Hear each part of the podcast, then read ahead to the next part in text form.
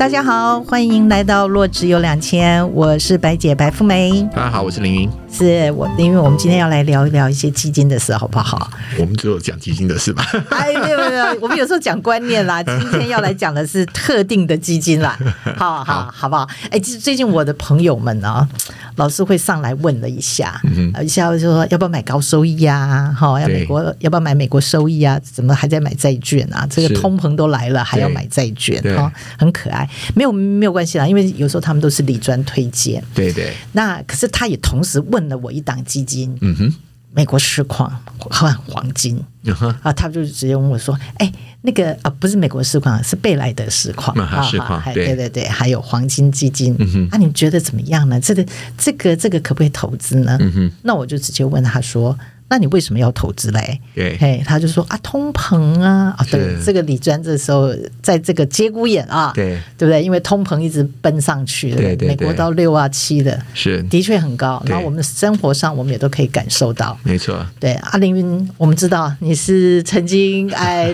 这一档基金的最大的这个倡议者，对不对？哈，好，好好来来来，跟我们分享一下你们那个当年这个最红的这个贝莱德市况基金。哎，讲到这档。基金说实在的是，是有时候也是觉得，呃，也是会觉得蛮。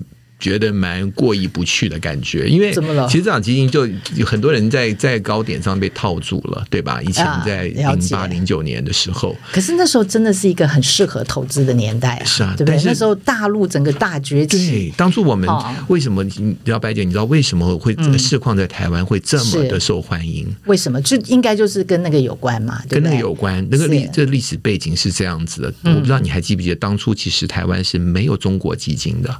哦，对啊，对对对，我我记得那时候中国基金要买哦，是还要跑到那个香港去开户的，对不对？所以那时候台湾人买不到中国基金。是是是。那我们当初呢，就是代理这个海境外基金的时候，想想要带进来中国基金，但是是不准的，有一些比重上的要求啦，对对不对？但是就是说纯中国基金这样子是不能带进来的，不能注册的。对。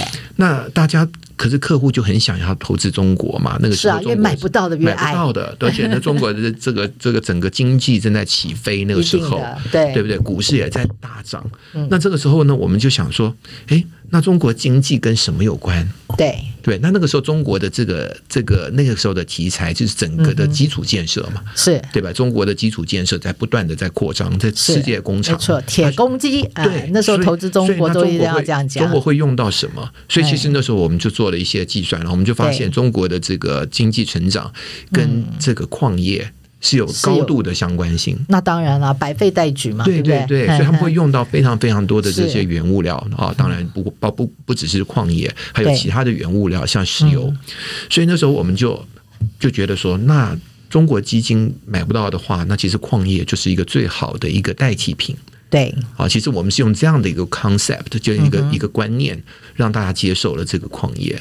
嗯哼，好，那大家就当然就就就一一炮而红嘛。是是，好，当然但但是呢，当然就是说我我必须说，这个是涨幅非常非常大的一个基金。当然它的下跌的时候也是相当的快。啊，因为股票型基金当然是这样啊，上上下下，这个投资有风险啊。是是是，所以所以我们今天有有赚有赔。我们当然今天就要聊聊啦。那现在这要怎么看这个基金嘛？对不对？对啊，所以整个时空上哈，你你看，我记得那时候，哎，就是两千年是 take a bubble 嘛，对对，对不对？那这个整个债券啊，不不是，那是科技泡沫。科技泡沫，对。科技泡沫之后，就当然就降息，所以有一阵子债券是还不错的。对对。那只不过因为两千年跟两千零一年，真的这个世界是多灾多难，没错啊，又是双子星塔被那个炸了，对不对？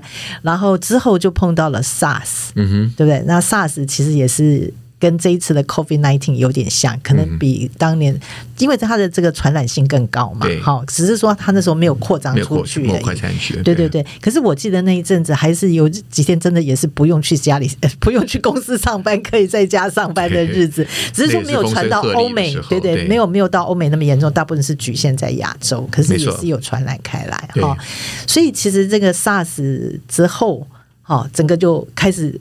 这个触了低点以后，就市场就回来了。对，那那一波整个就是所谓的最黄金时间，尤其是新兴市场啊，还有这种天然资源基金，真正卖到疯了。所以那个时候我们公司所谓我都叫它叫做 GEM 嘛，啊，什么意思？GEM 啊，GEM，GEM 一个一个意思就是英文的意思就是宝石，对，所以很重要是珍贵的东西。GEM，对。那另外一个我们叫它说是 Global Emerging Market。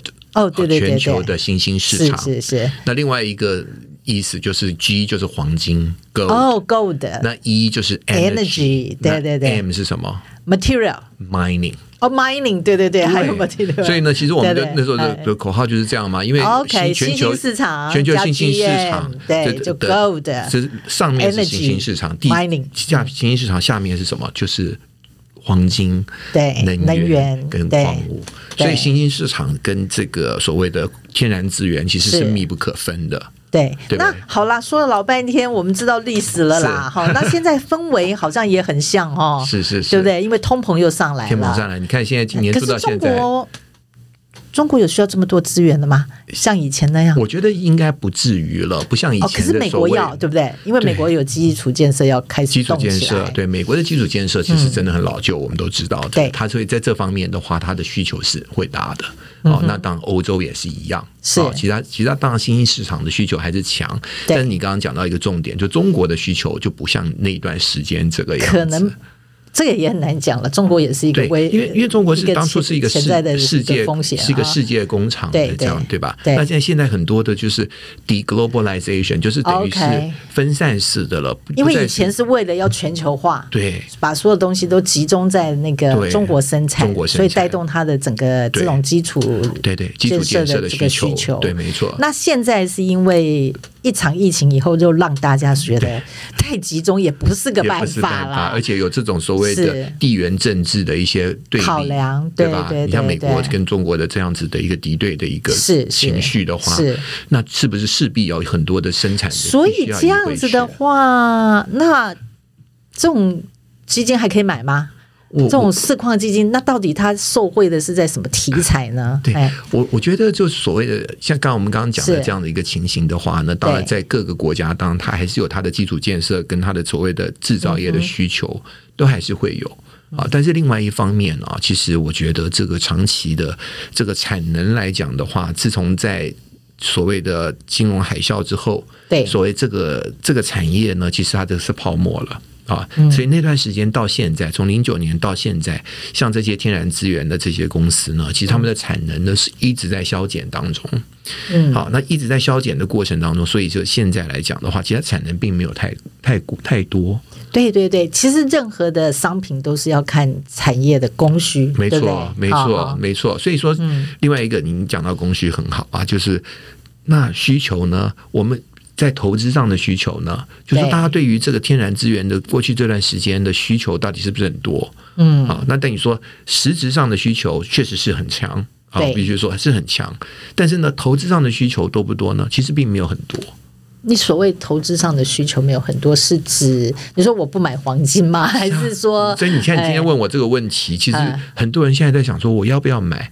要不要再加一点？因为涨了这么多了，哎，可是我问题就在这里，就是其实大家手上到底多不多？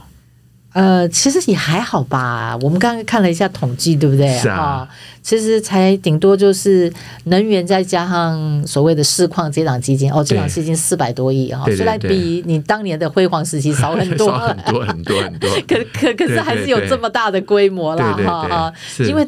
台湾一档股票型基金只有剩台股啦，现在还是 ETF 才有这么大的规模。是啊，不然其实单一的基金，台湾人持有规模有到股票型基金哦，债券型基金我们不看啊。债券型基金因为投资的人多，然后加上他买的单位为了要配息，所以他的那个投入的金额相对是大的。对对对对对对。那所以股票型基金可以台湾人持有到四百多亿，其实也是蛮。蛮还算是蛮大的一个，对对对，因为当应该你们辉煌时期应该有到七八百亿，应该有到上千亿了。哦，真的吗？有到千亿过啊？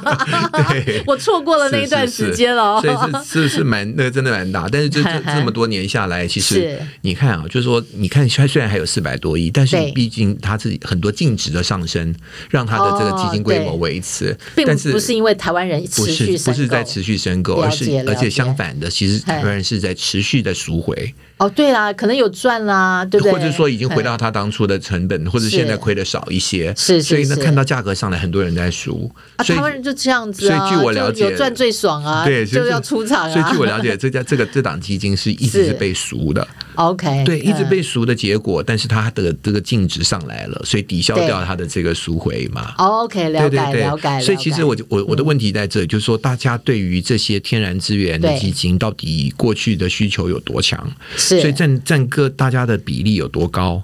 对呀，我们就是看了嘛，啊、我们刚刚有稍微算了，对不对？哈、啊，就是这两个类型的能源的，因为四矿是最大嘛，因为它就四百多亿，对，其他的这个在境外基金观测站加起来，啊、假如说相关的基金也不多了，十多档而已，这样加起来其实才六百多亿嘛，哈，对不对？那反而是能源基金，能源。也也加起来也差不多，就这样合起来是差不多五五五趴左右，对。可是你去看台湾人爱科技型基金更不得了了，虽然没有一档。像贝莱德世矿这么的吸金，对对，可是它整个是八百多亿，对呀，好，还是比这个就等于这两个产业的加总。所以我这样讲啦，就是说您刚刚提到，就是说科技基金的八百多亿，这是境外基金而已，对对，这还只是境外。那还有另外就是大家手上买的这些股票，对，要讲台积电好，哦对啊，他们也算科技啊，护国神山，大家手上然后还有很多人直接去买美股，哎，哦对对对对，还有买美股，还有买美股的 ETF，对对对，这个比较难统计啦。但是，但是我相信很多人手上有美股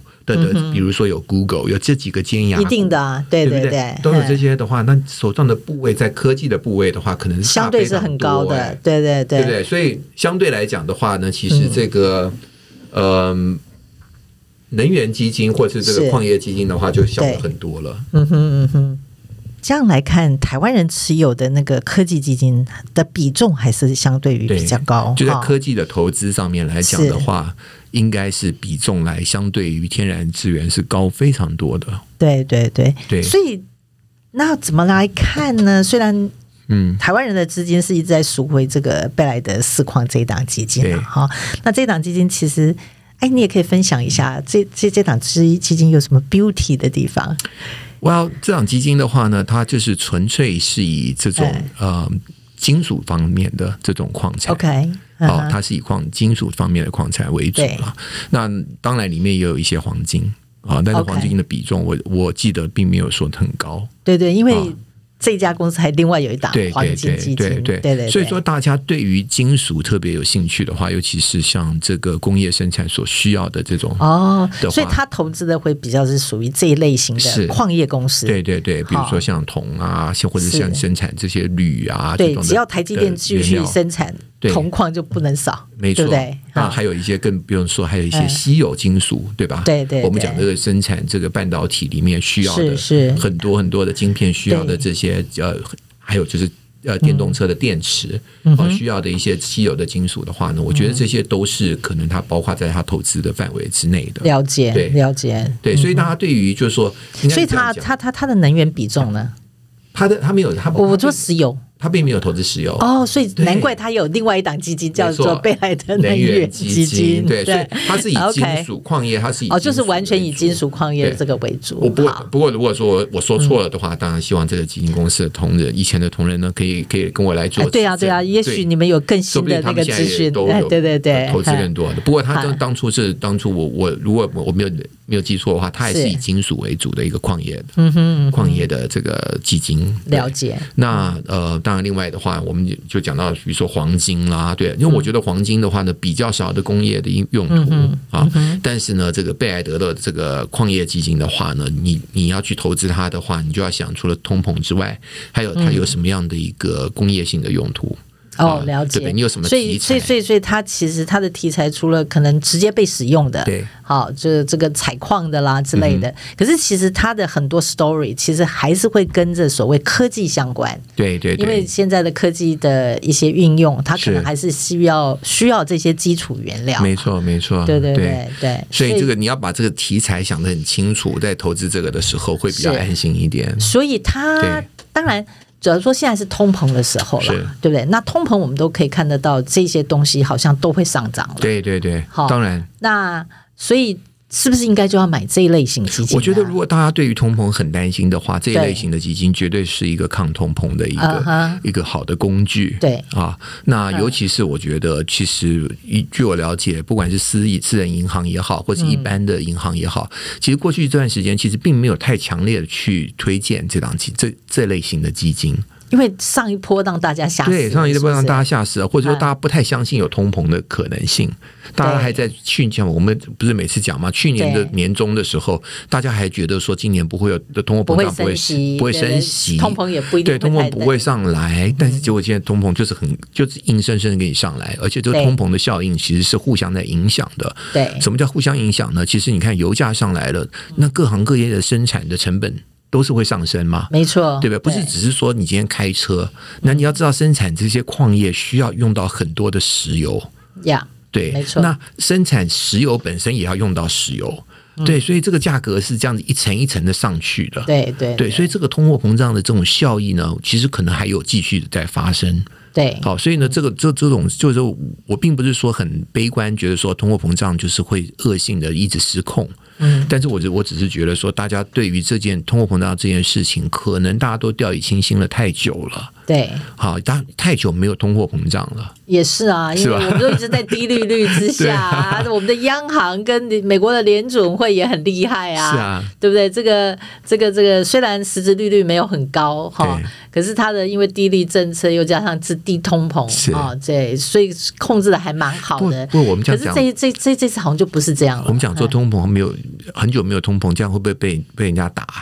哎，其实小户们都觉得有通膨，一般的小老小老小老百姓的东西都越来越贵，对不对？但是为什么通货膨胀的数字当没有看不出来呢？啊，因为央行的数字跟我们的就不太一样，我们只看吃喝玩乐的数字，吃喝玩乐好像都蛮贵的。对对对对，吃喝玩乐都变贵了。那可是因为有一些资讯产品啦，没错，那些然后他们比较关心的什么房地产价格啦，是啊，租金的价格啊，对不对？还有那个。另外一个薪资嘛，对啊，其实过去二十年薪资是被 trapped，对对对，对，就其实是没有成长，被压抑住的，对对对，都没有成长。可是最近好像是不一样哈，我们都看到，虽然我都没有增增加啦，你都不是靠薪水的，是是是是是，那我要靠什么呢？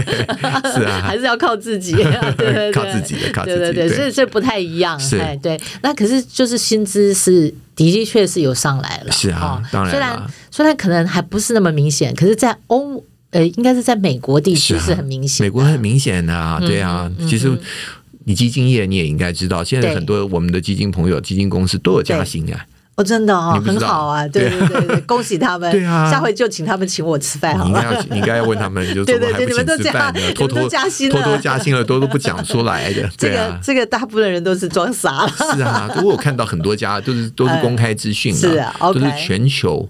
哦，全球的加薪，对对对，所以台湾的呃员工也都有受惠到，啊，所以其实对对，这很好事嘛，对不对？大家加薪，大家都很好。但现在就是说，这个那物价上涨的这种情形怎么办？好，那我的意思是说，不见得是物价会失控，但是如果通货膨胀还是继续上去的话，如果你在做投资上面的话，你想要做一些避险，你想要做一个买个保险，对。对不对？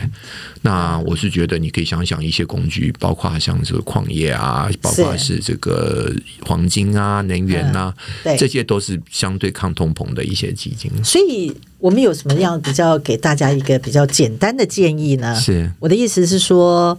啊，到底我的整个资产里面啊，就是一般人好了啦。啊、嗯，假如说，呃，比如，比如，比如，比如，比如说，我们分两个好了。对啊，一个是退休族的，他有需要靠现金流量的。对，那他还能不能买这个四矿基金呢？或者是说买能源跟黄金呢？嗯，嗯好，那另外一种人就是像我们这种，哎，就是哎，刚我们我们的两端嘛，若只有两千块的啊，对不对？开始要投资的，那你怎么给建议呢？哎，我是觉得说，如果今天你已经有很多房地产的人的话，那当然你本来就已经是抗通膨的，因为房地产是随着这个是对物价上升而上涨的。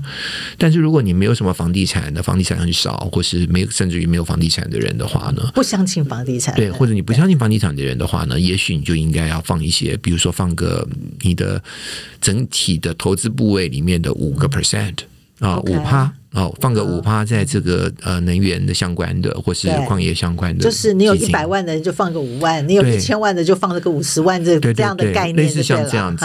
当然，你你要注意，就是说你去买的一些股票型基金，比如说全球股票型基金啊，或者美国股票型基金啊，他们这里面本身是不是已经投了？对呀、啊，其实有时候哎，这个分析还蛮复杂的。是啊，说实话，而且你你你访问过很多基金经理人嘛？对对对，那你有没有问过？就是说，你问他们，他们有没有现在有没有在加码这些？这些什么能源啊，这些的，他们其实各有不同哎、欸，是吗？就是有的就会避开能源，他可能有 ESG 的考量，或者说他担心那个。Oh. 那其实像我前一阵子也是访问一个价值型经理人，那这个叫 American Century 的啊哈，对。那这家公司其实大家比较不熟悉，哎，是因为他们还没来设点。对。那可是因为有一档基金是由他们来做这个委外代操的哈。对。那这个这这家也是蛮有意思。我也跟他聊了一下，嗯、然后他就发现，哎，他的他的家嘛，他因为他是属于比较美国高股息的基金，嗯、所以他是有他今年的表现好。其实你今年去看所有的基金表现，嗯、表现好的都是一定是能源，嗯，对，当然是油价涨嘛，对啊，对不对？所以相关的类股也是水涨船高，没错，没错。对，那所以今年呢，其实到目前为止，能源股是表现最好的，是，然后再来就是市况的基金，对。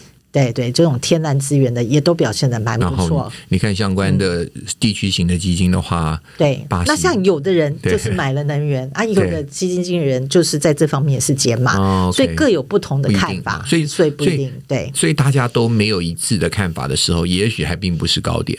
对不对？如果大家，如果全部的人都加码，都说对，像科技的话，这一次看好，对不对？那真的是要小心。我们并不是说看衰科技啦，但是对，可是总会轮回啦。对，我觉得如果现在你说现在谁不喜欢科技啊？对不对？谁没有科技股啊？对不对？这个时候大家就还是要小心一点点，是是，对不对？但我们并不是说这是什么时候会会会会泡沫化或者怎么样的，但并没有一个时点嘛。对对。但是我们你自己回回顾，就是说当初在二零零八零九年之前，每个人都想要买。矿业，每个人都想要买能源那那个时候，对，对不对？那后来就造成了一个这个供过于求的时候，不供过于求，或者说大因为供过于求的原因是什么？因为大家都愿意把钱给你去生产，给你去挖矿嘛。嗯、因为投资人愿意拿钱出来嘛，是对不对？那这些矿业公司拿到投资人的钱，当然就去做生产啦。对，就生产都太多的时候，价格就跌了。对，所以其实还是可以看它的产业的供需。啊、所以你刚刚一开始有跟大家提说，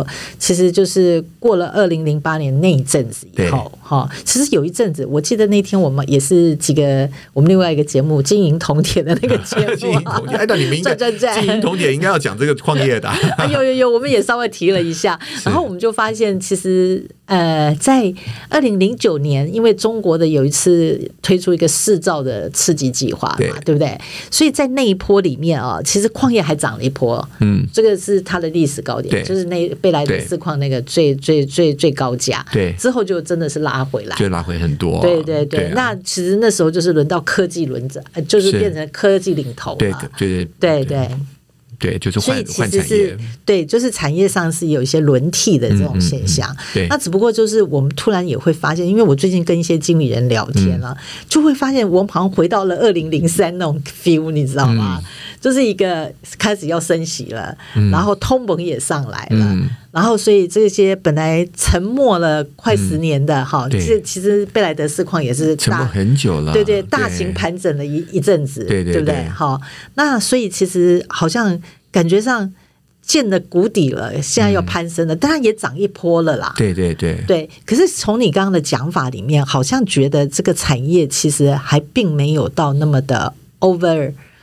Investment 就是过度的投资啦，资本支出。对，资本支出上面，我我我我相信应应该是没有，还没有跟很多的研究报告也都是这么认为。对，就是说，包括石油在内。虽然，所以，所以，纵使它价格再涨一波，可能还是可以撑，嗯、应该还是在本意比方。因为其实有些能源类股啊、哦嗯，或是说除了能源类股，因为能源类股就是所谓的像。牛皮股啦，好吧，对对，因为他们的那个市值都很大，对。对，对，然后他们的投资也都很多啊，就是对对对，那。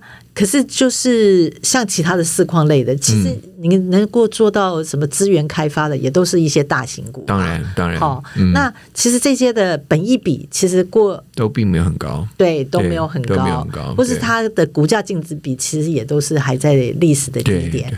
就我我我觉得我们很难去判断说到底是不是它 overheat 或者怎么样，但是就是说我我比较觉得大家就是把它当做一个保险嘛。哦，你你的五趴会不会太少了？啦，只要又要买黄金，又要买能源，又要买那个市况的话，就，搞可可是很多人可能连五趴都没有啊。哦哦，是啦，也是，是对我好像也没有。所以你这么一说，没有，因为我黄金曾经摔过，所以我也不是怕怕。其实很多人都在这上面都有摔对，对对，摔了以后就很害怕。对，那我是觉得说，今天如果你有一些保险的感觉的，就是至少在。我这样讲好了，你说五趴可能不够，但是呢，在这段时间，像我们在过经历过这一月到三月份这段时间的话，嗯，如果你手上有矿业、有黄金的话，那其他的都跌得很惨，但是这几个在涨，嗯，那会不会让你对于这个投资的信心就不会那么的、那么的、那么的崩溃？可可可是重点是我们现在是在起涨点吗？你是说这些？就是比如说能源啊、市况啊，我已经涨了一段，已已经涨了很大一段喽，对不对，对？但就是说你是不是还有更多？